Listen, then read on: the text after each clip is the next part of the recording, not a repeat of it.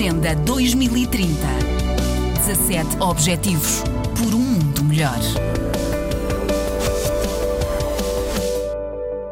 São várias as organizações não governamentais portuguesas com projetos em Moçambique eh, e que agora adaptam a sua presença no terreno às novas circunstâncias do país. O presidente da OICOS, José João Fernandes, uma dessas organizações, explica como a OICOS está também a contribuir neste esforço pós-ciclone. Nós estávamos mais concentrados uh, nas províncias do, do Norte, um, eh, portanto em Nampula, Cabo Delgado, Niassa, também Maputo. Tivemos que deslocar uh, uma pequena equipa para, para Sofala e, obviamente, agora estamos a tentar organizar a logística para, para ajuda. Como eu digo, quer a nível da base comunitária, quer a nível da, da relação com as autoridades, nomeadamente com o Instituto Nacional de Gestão de Calamidades e com a Arquitetura Internacional da, da Ajuda. Isto concretiza-se em organizar a, a, distribuição em três vetores, um de ajuda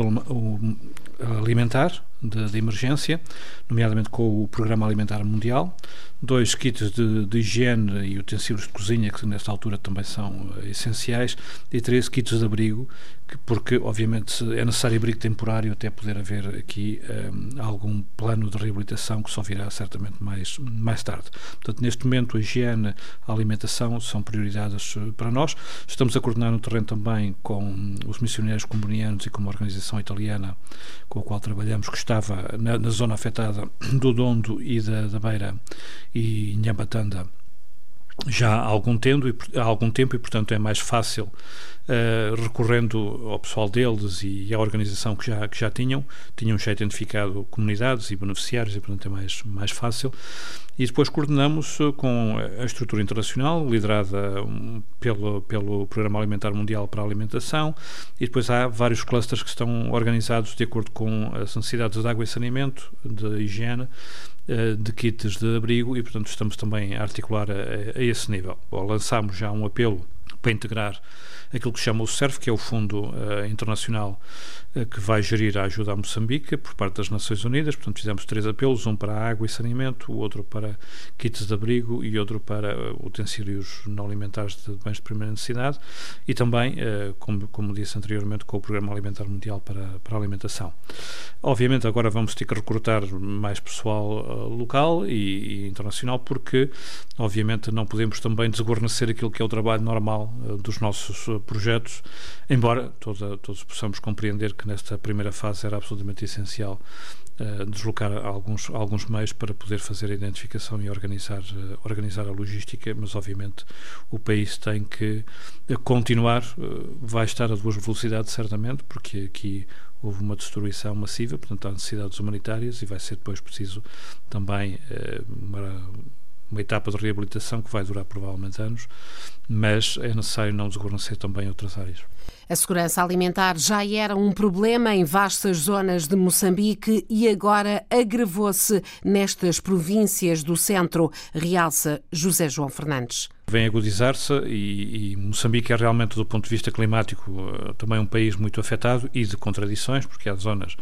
mais secas e zonas demasiado inundadas nestas, nestas alturas.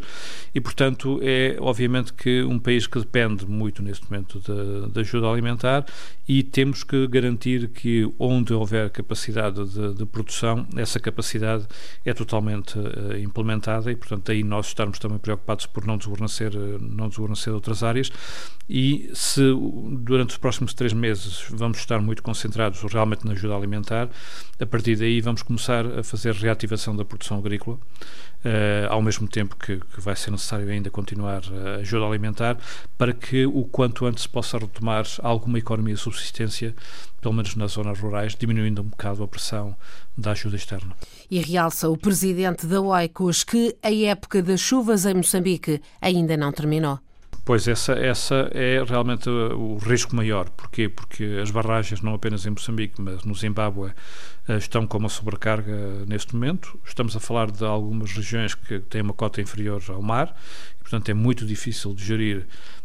estes cursos de água se a época das chuvas realmente vier com mais um ou dois eventos climáticos extremos. Recordo que o ciclone Idai não foi o primeiro evento extremo, já no início do mês tinha, tinha acontecido também umas cheias, não com essa dimensão, mas, portanto, obviamente que à medida que o tempo passa, os solos estão profundamente saturados, eh, também as barragens estão com cota máxima,